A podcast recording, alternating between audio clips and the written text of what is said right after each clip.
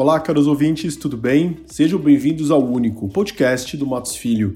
Eu sou Ricardo Rosseto e hoje apresentamos o segundo episódio da nossa série especial sobre o ambiente tributário e as tendências fiscais para as empresas no cenário pós-Covid-19. Neste capítulo, os sócios convidados são Paulo Tedesco, Mário Prada, Isabel Bueno, Marcel Alcades e Renata Cubas.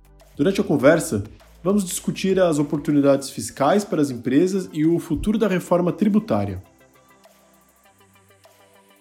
Paulo, na sua visão, quais decisões judiciais tributárias se mostram mais promissoras atualmente? Olá, obrigado a todos que estão nos acompanhando. Excelente pergunta. É, primeira observação que se deve fazer a respeito do assunto é que as melhores oportunidades dependem muito do perfil de negócio do cliente, dependem muito do perfil fiscal do cliente e em que medida essas discussões que se tornaram corriqueiras no judiciário, elas vão ter mais afinidade, vão ter mais repercussão para a atividade econômica do cliente. Então, esse tipo de análise demanda sempre uma leitura, uma compreensão do negócio do cliente e uma sugestão individualizada. Sem prejuízo, existem algumas discussões que se tornaram correntes, muito frequentes, e que de diversas vezes se demonstram oportunas a maior parte dos negócios. A primeira sugestão que se faz é analisar a lista de casos que a Procuradoria da Fazenda Nacional hoje dispensa recurso e contestação. Nessa lista de casos, nós temos ali indicativos de matérias, algumas inclusive recentes, em que as perspectivas para recuperação de tributos se mostram muito significativas. Então, essa leitura é super importante porque, muito possivelmente, esse é o valor é, de mais simples acesso, inclusive com a perspectiva de retorno mais breve. Dentre esses assuntos, por exemplo, um dos mais recentes que passou a figurar lá é a possibilidade de recuperação dos valores relativos à taxa de utilização do Siscomex. Todos os valores que extrapolaram a inflação desde o momento em que essa taxa foi instituída em 1998. Outra matéria que, se consta, que consta lá e que também se aproveita com muita frequência é a não incidência de contribuições previdenciárias sobre determinadas rubricas, determinados pagamentos que são promovidos pela pessoa jurídica e que não têm natureza de contraprestação do trabalho e que, em função disso, não estariam sujeitas a esse tipo de exigência tributária. É, nesse ponto, a Procuradoria dispõe a respeito de algumas rubricas e, com relação a outras rubricas, seria oportuno ingressar em juízo, porque para parte delas ainda não existe a pacificação do tema, ainda não existe o reconhecimento pela Procuradoria de que elas são indevidas. Saindo do horizonte da Procuradoria e buscando as discussões que se mostram mais maduras no dia a dia, temos aqui temas que se mostram hoje muito interessantes no âmbito da jurisprudência. Por exemplo, a possibilidade de aproveitamento em dobro das despesas com o programa de alimentação do trabalhador, inclusive na parte relacionada ao adicional do imposto de renda. Então, a Receita Federal hoje permite a dedução integral do PAT, permite inclusive uma segunda dedução, duplica a dedução, mas limita essa duplicação aos primeiros 15%, a alíquota ordinária. O STJ tem dito que para o adicional isso também deve valer.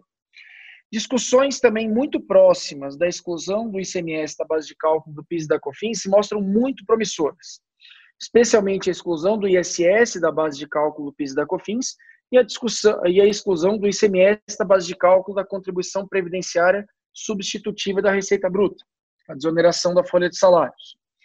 Outra discussão que se mostra também muito interessante no contexto atual é o creditamento de PIS/COFINS sobre despesas que tenham natureza, tenham característica de insumo, mas que não se encaixam na literalidade da legislação. O STJ nos deu um bom horizonte, estabelecendo que todas aquelas despesas que se mostrem essenciais ou relevantes à atividade econômica deveriam dar margem a crédito. E aqui é uma boa discussão, muito subjetiva, muito casuística, de se conseguir identificar quais são os gastos, quais são os dispêndios que podem dar margem a esse crédito. São discussões também que, a depender da despesa, podem gerar um bom retorno. Outra discussão que também é oportuno estar atento diz respeito à limitação da base de cálculo das contribuições de terceiros incidentes sobre a folha de salários. É, temos uma previsão na legislação de 1986 que estabelece um teto de incidência limita essas contribuições incidentes sobre a folha ao patamar de 20 salários mínimos de base de cálculo, e esse é um assunto que o STJ já tem sinalizações recentes positivas, no sentido de que esse teto deveria ser observado e que, portanto, a base de cálculo não pode ser o, o valor integral da folha de salários e demais rendimentos pagos. Deveria haver essa limitação.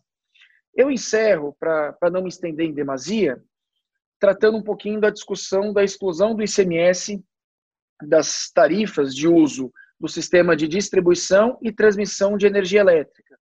São valores é, que, em princípio, não configuram a energia em si, são valores que o consumidor paga, o consumidor de energia paga pelo uso da infraestrutura do sistema elétrico, então não existe autorização constitucional ou mesmo legal para incidência do ICMS sobre essa parte da fatura de energia elétrica. Esse é um tema que o STJ já, já teve diversos precedentes no sentido de que a exigência do imposto é indevida. Há mais ou menos dois anos, um precedente contrário ao contribuinte foi proferido por uma das turmas e até hoje esse assunto segue em compasso de espera. Apesar disso, considerando o contexto todo do STJ e as decisões que foram proferidas até hoje, existem perspectivas também muito positivas de sucesso para essa discussão. Seja como for, mais uma vez, cada negócio tem a sua realidade e além dessas discussões existem diversas outras que podem ter muita sintonia com a situação específica de cada empresa. Então essa análise pormenorizada, individualizada, ela é fundamental para se ter certeza que o movimento a ser feito ele é o mais adequado e o mais, é, é, é mais oportuno é, no sentido de permitir a economia tributária à empresa. Mário, um dos debates tributários recentes mais importantes trata da exclusão do ICMS da base de cálculo do PIS e da COFINS. Explica para gente, qual é o cenário atual dessa discussão no STF e quando esse julgamento realmente deve ser concluído? Oi, Ricardo, isso é uma ótima pergunta. É a pergunta que vale muitos bilhões que estão aí em discussão nesse caso. Né? Se a gente pegar um histórico né, dessa demanda de exclusão do ICMS da base de cálculo do PIS e da COFINS, a gente percebe que ele se iniciou já há algumas décadas e remonta ainda um período da antiga conformação do PIS e da COFINS, né, da época do fim social e do PIS anteriores à Constituição. Né? E essa discussão ela começou a ser julgada pelo Supremo Tribunal Federal no ano de 1999, no recurso extraordinário 240785, conhecido caso auto-americano. A partir de então, é, houve uma suspensão do julgamento e a retomada dele ocorreu alguns anos depois, mais precisamente em 2006, quando se formou a maioria, é, já com a maioria dos ministros, apenas com uma divergência, um voto vista do ministro Eros Grau na época. Eros Grau teve a divergência, o ministro é, Gilmar Mendes pediu vista, não é? E desde então começou esse embate muito acalorado entre os contribuintes e a Fazenda no sentido de definir a tese jurídica aplicável. Quando foi em 2014, houve a retomada desse julgamento, né? o ministro Gilmar Mendes devolveu o caso e ficaram uh, vencidos né? as teses apresentadas pela Fazenda Nacional. Então restaram vencidos o ministro Eros Grau e o Gilmar Mendes, e a maioria, acompanhando né, a relatoria do ministro é, Marco Aurélio, acompanhou a tese jurídica no sentido de que é, é, é, é devida à exclusão do ICMS na base de cálculo do PIS e da COFINS. Desde então, se formou uma é, avalanche né, de judicialização desse tema. E uh, o Superior Tribunal de Justiça, no caso da Encopa, retomou o julgamento. Esse julgamento acabou subindo ao Supremo Tribunal Federal. E no ano de 2017, já num recurso extraordinário afetado né, ao sistema e ao rito da repercussão geral, estabeleceu a tese jurídica exatamente na mesma linha do caso da auto-americano, fixando a tese de que o ICMS não compõe a base de cálculo para a incidência do PIS e da COFINS. Quando se formou essa maioria, começou uma discussão, então sacramentou a tese jurídica, e começou uma discussão então da aplicação do âmbito, né, da extensão da aplicação desse precedente e da tese fixada. A União, de forma zelosa no interesse né, do seu cliente, né, União Federal e o Caixa do governo, opôs o embargo de declaração, lançando duas teses jurídicas que hoje estão pendentes de análise. Primeira delas, requereu a modulação dos efeitos né, do julgado. alegando que o julgamento do Supremo Tribunal Federal, firmado em 2017, seria contrapondo a tese jurídica que antes vigorava no Superior Tribunal de Justiça há muitas décadas, que era exatamente no sentido oposto. Então, pede a modulação dos efeitos para que a decisão valha apenas a partir da data da publicação do acórdão. A segunda tese jurídica que eles veiculam é vencida a etapa da modulação, a questão do ICMS, que seria excluído, se, se o ICMS destacado ou ICMS líquido a pagar na apuração do imposto. Então, são essas duas discussões que estão hoje em curso. E, posteriormente, antecipando esse julgamento, existiu a edição da solução COSIT, já no ano de 2018, um poucos meses depois da oposição dos embargos, antecipando o entendimento da Receita Federal no sentido de que o ICMS a ser excluído do, da base de cálculo do PIS da COFINS seria o ICMS líquido. Essa é a discussão hoje que está pendente. A Receita Federal do Brasil e a União em juízo defendem que o ICMS a ser expurgado da base é o ICMS líquido ou a pagar. Os contribuintes defendem que o ICMS a ser destacado e decotado da base de cálculo do PIS da COFINS é o ICMS destacado da nota fiscal. Pois bem, qual a perspectiva desse julgamento? Na nossa visão, a perspectiva de modulação dos efeitos é baixa. Por quê? Porque há muitas décadas, inclusive, quando a gente vai fazer uma pesquisa histórica né, sobre os julgamentos, desde a década de 50, que o Supremo Tribunal Federal, lá no, quando ele editou a súmula 125, ele já definia que o imposto sobre vendas e consignações não deveria afetar a base de cálculo do imposto sobre o consumo. O imposto sobre o consumo seria hoje a roupagem do PIS e da COFINS. O imposto sobre vendas e consignações seria hoje a roupagem do ICMS. Então, desde a década de 50, que já existe um entendimento do Supremo Tribunal Federal de que o antigo IVC, Imposto sobre Vendas e Consignações, hoje o ICMS, não compõe o preço da mercadoria. Logo, se ele não compõe o preço da mercadoria, ele não deve ter repercussão econômica no fato gerador que incide sobre receita ou faturamento. Né? Então é muito interessante recompor essa memória, quando você vai ver os fatos subsequentes, muito embora tenha tido um hiato na interpretação legal, que não guardou referência a esse entendimento histórico do Supremo, o Supremo Tribunal Federal sempre entendeu na mesma forma. Então, desde a década de 50, entende que o imposto sobre vendas de mercadorias não pode ter repercussão econômica no preço, logo não tem composição na base de cálculo do PIS da COFINS, isso foi reafirmado no caso auto-americano, que teve a conclusão do julgamento em 2014, e novamente sacramentado em 2017, na repercussão geral, no caso chamado Incopa. Então, na nossa visão, existe uma solução muito segura no entendimento do Supremo, que não deveria comportar nenhum tipo de modulação. Esse é o primeiro comentário que a gente faz. O segundo comentário é no sentido de qual é o valor do imposto que deveria ser decotado da base de cálculo do PIS da COFINS.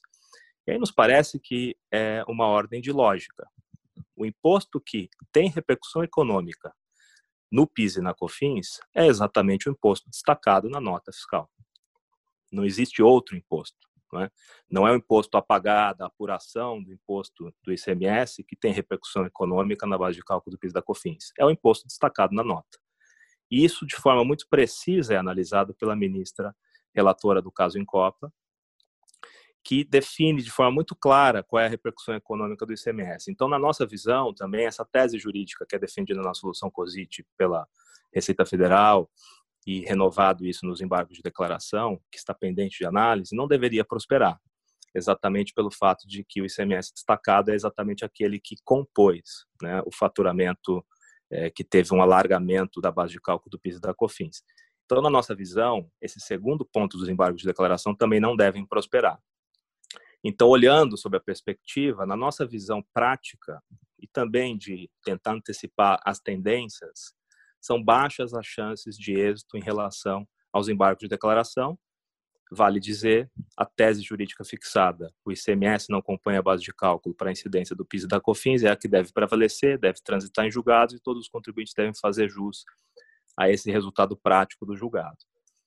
A, a segunda, a última questão, né, que, que, que, é importante a gente analisar é a questão realmente da perspectiva de quando deve ocorrer esse julgamento.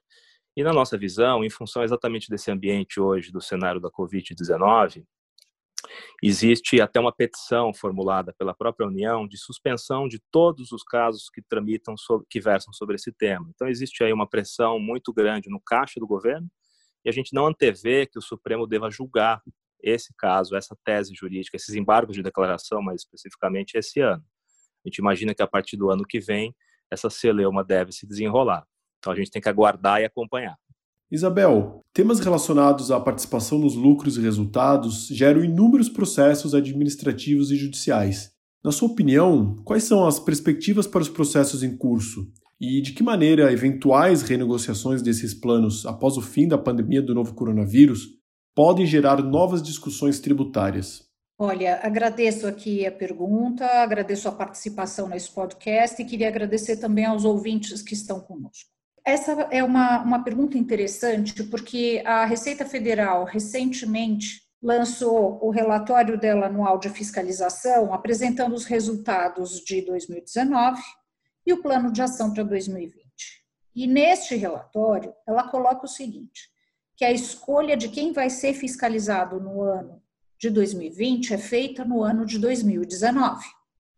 Então, a escolha dos contribuintes que serão fiscalizados no ano de 2020 foi feita em 2019, quando havia planos de participação em lucros e resultados e valores mesmo, aqui eu não vou me restringir apenas à participação em lucros e resultados, mas eventualmente a valores que não se configuram em remuneração, mas são assim entendidos pela Receita Federal, como, por exemplo, os ganhos que se percebem em decorrência de exercício de opções de compra de ações ou stock options.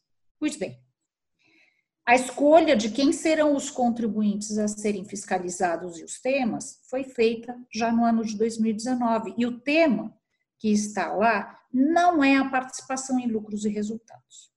É o stock option, que é colocado nesse relatório como uma remuneração disfarçada, é também a contribuição ao SAT, a contribuição sobre risco de acidente do trabalho. E isto pode levar a uma fiscalização sobre os valores recebidos a título de participação em lucros e resultados pelos seus pelos empregados dos nossos clientes.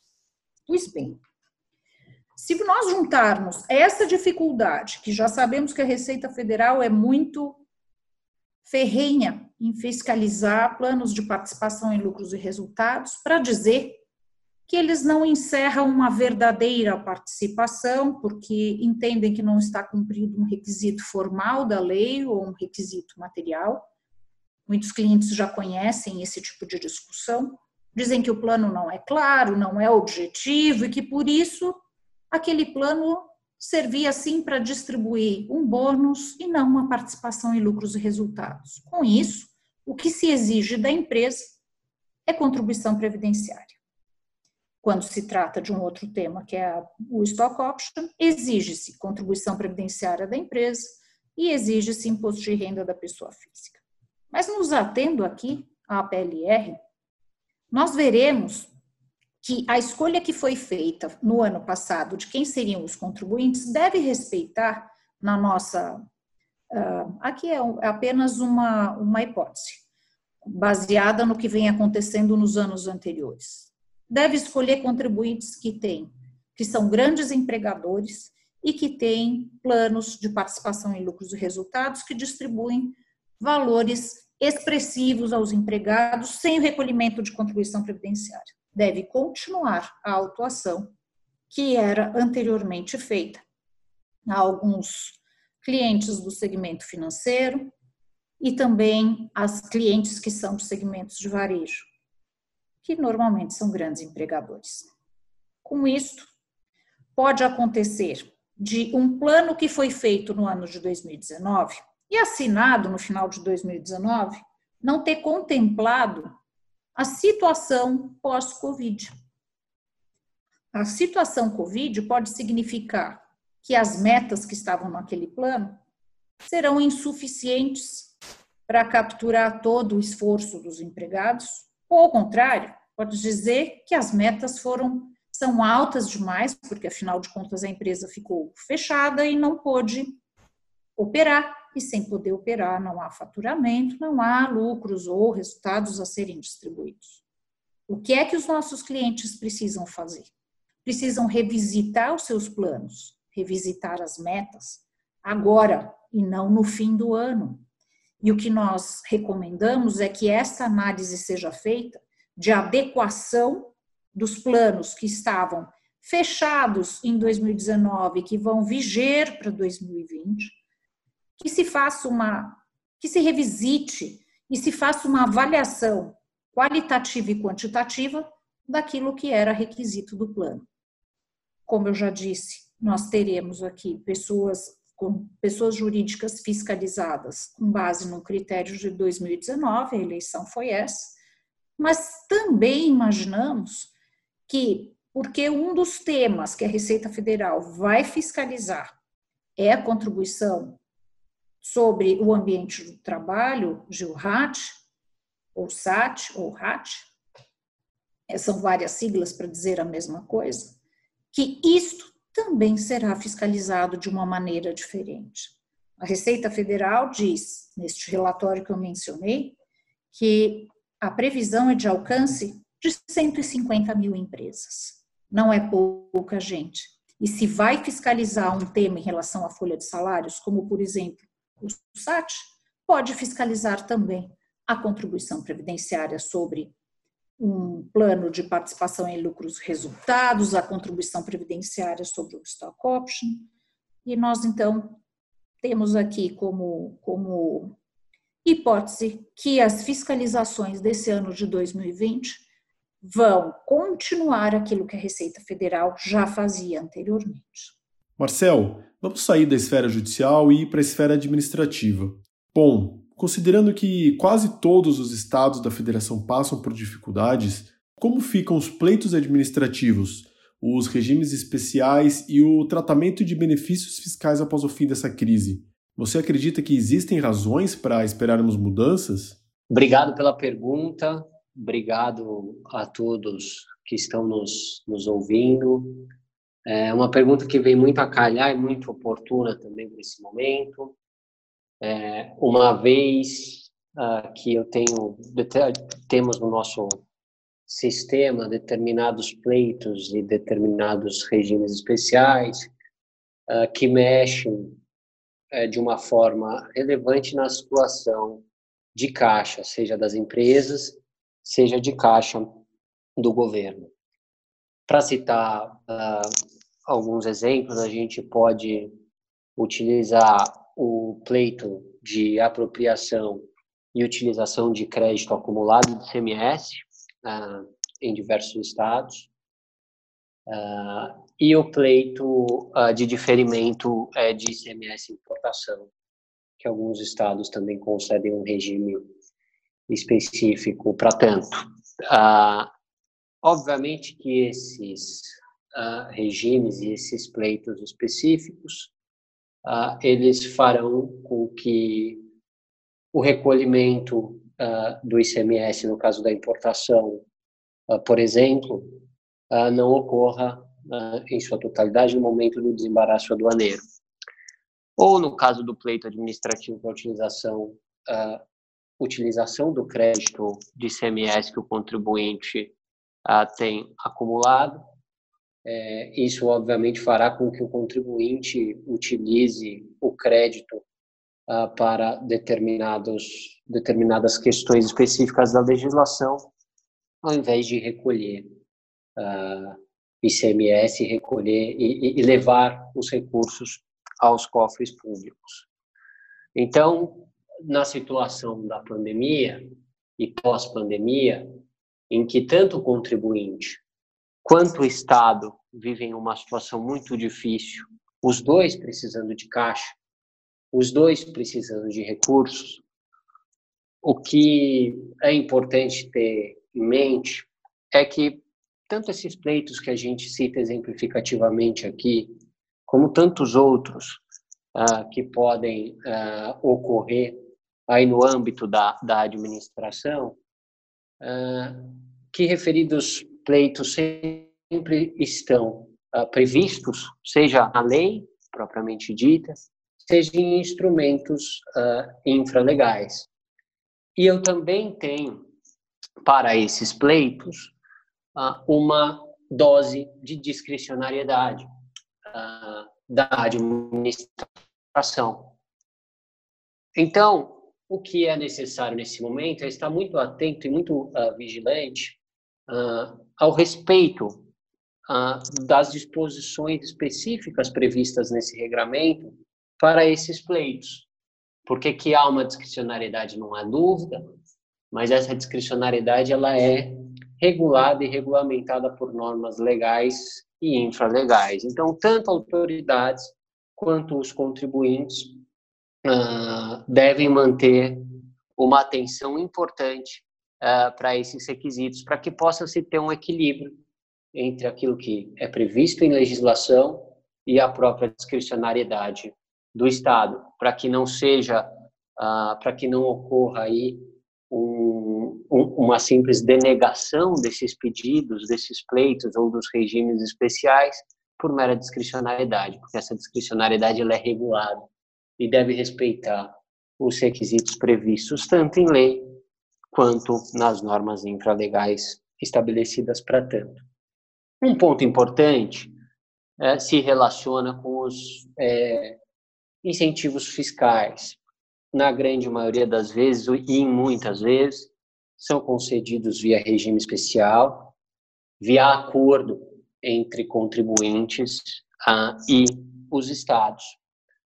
Esses regimes especiais uh, para deferimento e regulamentação de incentivos fiscais podem prever determinadas contrapartidas do contribuinte são aqueles regimes especiais nos quais eu tenho um incentivo fiscal, mas em contrapartida o contribuinte deve gerar empregos, deve gerar arrecadações mínimas, deve gerar investimentos mínimos naquele estado.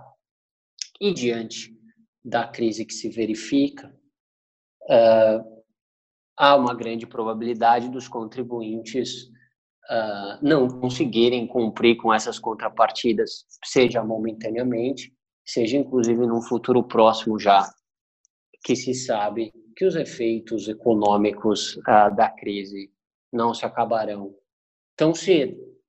Então, o que é importante também ficar muito atento com relação a esses incentivos seria com, com, com relação à possibilidade e na nossa visão, a legislação fornece uh, essa opção, os princípios aí que regem esses acordos com os estados, eles fornecem essa opção para que se possa, de alguma maneira, repactuar uh, as contrapartidas, uma vez que esses efeitos maléficos não foram causados por nenhuma conduta do próprio contribuinte, mas sim uh, um ato notoriamente aí que não tem nada a ver com, com uma conduta do contribuinte. Então, é importante também ficar atento, ficar vigilante com relação ao cumprimento dessas contrapartidas uh, e verificar a possibilidade uh, de repactuação disso, seja de uma forma ativa,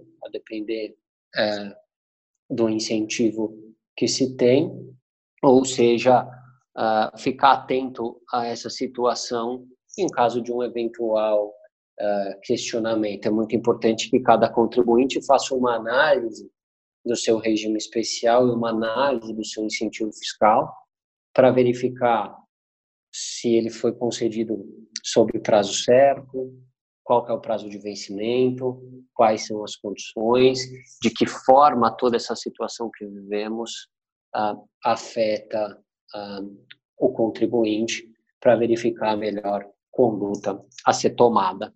Renata, o que podemos esperar em relação aos projetos de reforma tributária que tramitam no Congresso Nacional? A crise que vivemos fortalece ou enfraquece a possibilidade de avançarmos com uma reforma tributária ampla e efetiva? Obrigada pela pergunta, obrigado pela audiência. Acho que essa é uma pergunta que ah, está aí também afligindo a todos, está tá na mesa como, como é, disse o Mário anteriormente, é uma pergunta também de alguns, alguns bilhões. É, envolvidos, temos bastante discussão. Acho que a gente nunca teve propostas como as que hoje estão no Congresso, num estágio tão avançado de discussão. E a gente começou esse ano esperando que essas propostas, as promessas todas e as notícias davam conta de que essas propostas estariam aprovadas ainda no primeiro semestre. Então, assim, com, com a, a, o estado de calamidade decretado e a Covid-19, se eu puder, se eu tivesse que resumir em, em duas palavras que, que a gente tem que trazer aqui para nossa reflexão sobre a reforma tributária, eu diria prioridade numa linha, e, e aí não só nas propostas que, que estão no Congresso, mas para alteração do, do, do próprio sistema tributário, porque essa complexidade do sistema, a sua colocação, né, a colocação do sistema brasileiro nos últimos rankings de classificação é, em ambiente de negócios, em termos de facilidade de se lidar com o sistema tributário no mundo, a sua alta litigiosidade, elas são os temas que têm sido objeto de endereçamento em todos esses projetos de reforma, em outros projetos que alteram o sistema tributário e trazem outras alternativas também de solução desse sistema que é tão complexo como é o caso da recém-aprovada, inclusive, durante a pandemia, a lei de transação tributária. Então, a gente vê que as propostas que estão no Congresso, elas dão conta de parte do que se discute como uma proposta de solução, mas elas trazem aí novas reflexões. Então, eu digo prioridade, porque esse tema não pode sair da mesa, tanto que outras alternativas estão sendo aí objeto de desenvolvimento e até aprovação no curso da pandemia, mas há que se fazer reflexão. As propostas que ali estão, elas é, é, elas tratam de pilares de uniformização de tributação, ou seja, tornarem o que elas mais têm em comum é cinco tributos em um tributo, ou sete tributos em um tributo, ou nove tributos em um tributo, e por, porque as diferentes propostas tinham partes comuns e algumas divergências, foi formada aí uma comissão mista, e isso ficou parado desde o final do ano passado. Objetivo era, primeiro, simplificar em número de tributos, é, de certa forma, não aumentar a carga tributária. Esse foi um ponto muito polêmico que ficou para discussão dentro dessa comissão mista, porque claramente alguns dos princípios básicos dessa proposta é, era tornar a tributação sobre o consumo é, uniforme, e hoje a gente tem a tributação sobre o consumo, principalmente né, com relação ao, ao imposto sobre mercadorias, circulação de mercadorias e bens e serviços de transporte de comunicação, ICMS. O princípio da essencialidade, então isso foi objeto de muita polêmica. Então, só para dar um exemplo, uma coisa que foi bastante discutida foi que na, no, no sistema atual nós temos, por exemplo, nesse tributo, um benefício de redução tributária para os itens de cesta básica. Então, quando, quando os, os é, idealizadores da proposta eram perguntados sobre como isso seria endereçado no sistema futuro, uma resposta é, que acho que era bastante, bastante coerente que era dada, era no sentido de que hoje, com essa desoneração da cesta básica, uma pessoa de baixa renda talvez seja menos beneficiada do, uma, do que uma pessoa de alta renda, porque a pessoa de alta renda claramente ela consome mais cestas básicas em, em quantidade do que a pessoa de baixa renda. Então, a proposta seria tirar esse tipo de redução tributária em bens essenciais, tributar de uma forma uniforme nos bens, tanto a pessoa de alta renda quanto a de baixa renda, ou seja, a tributação do produto em si seria a mesma, e é, tentar tratar essa desigualdade por meio da tributação maior da renda que viria em outro projeto, que não faz parte desse projeto, uh, em, em outras oportunidades, e devolver os valores que estariam sendo embutidos de tributação do bem essencial à pessoa de baixa renda por um cartão no estilo do Bolsa Família ou é, similar. Então, neste exemplo, acho que a gente já traz uma reflexão clara que a própria pandemia nos, nos, nos, é, nos colocou. Porque quando o governo, numa situação concreta de calamidade, numa situação de urgência absoluta, para salvar vidas, não conseguiu ainda, né? a gente vê essas notícias de todas as dificuldades, por exemplo, recebimento é, da caixa e de todos esses desafios, a gente entende que talvez colocar na prática aquilo que está nas propostas em termos de essencialidade para devolver esses valores pode ser muito mais desafiador do que estava se pensando no momento do debate. Então, isso para dar um exemplo. Então, no que essas propostas têm em comum, elas endereçam esse tema é, pensando na possibilidade de devolução de créditos que até hoje, em todas as propostas, eram muito difíceis, apresentavam muita dificuldade na devolução. Então, acho que a crise em que a gente se encontra, ela vai trazer é, mais reflexões sobre os projetos que ali estavam, sobre essas questões de essencialidade. Claro que a gente teve outros temas de tributação que passaram também a entrar na pauta, como tributação de grandes fortunas, possibilidades aí de empréstimos compulsórios, mas estes não nas propostas do Congresso, né, em função da pandemia, começou a, a se estudar esses temas. E a gente entende que cada vez mais vai ganhar relevância o tema da essencialidade, que agora ganha novos contornos, né?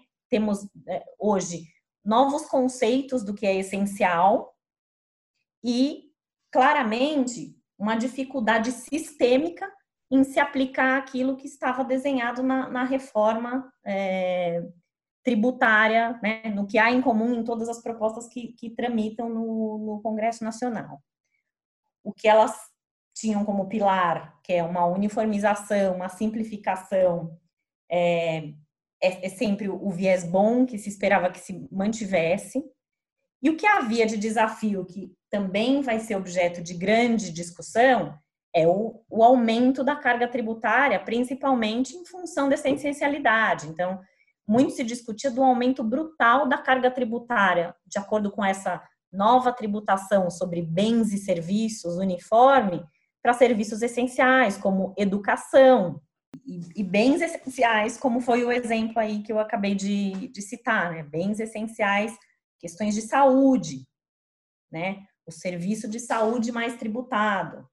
Outras discussões que vieram à pauta também mais recentemente foram, inclusive, a tributação das doações, projetos aí que dão conta de uma possibilidade de aumento na tributação das doações e da transmissão causa-mortes, no momento em que a gente tem o número de mortes aumentando e é, as doações sendo muito necessárias para, inclusive, endereçar esse problema da, da, da pandemia que estamos vivendo. Então, acho que não, não, não pode deixar de ser prioridade aí o tema de se reformar e de analisar essas propostas. Ao mesmo tempo, é, é preciso reflexão sobre esses novos contornos é, da essencialidade e de como isso vai ser endereçado via sistema tributário.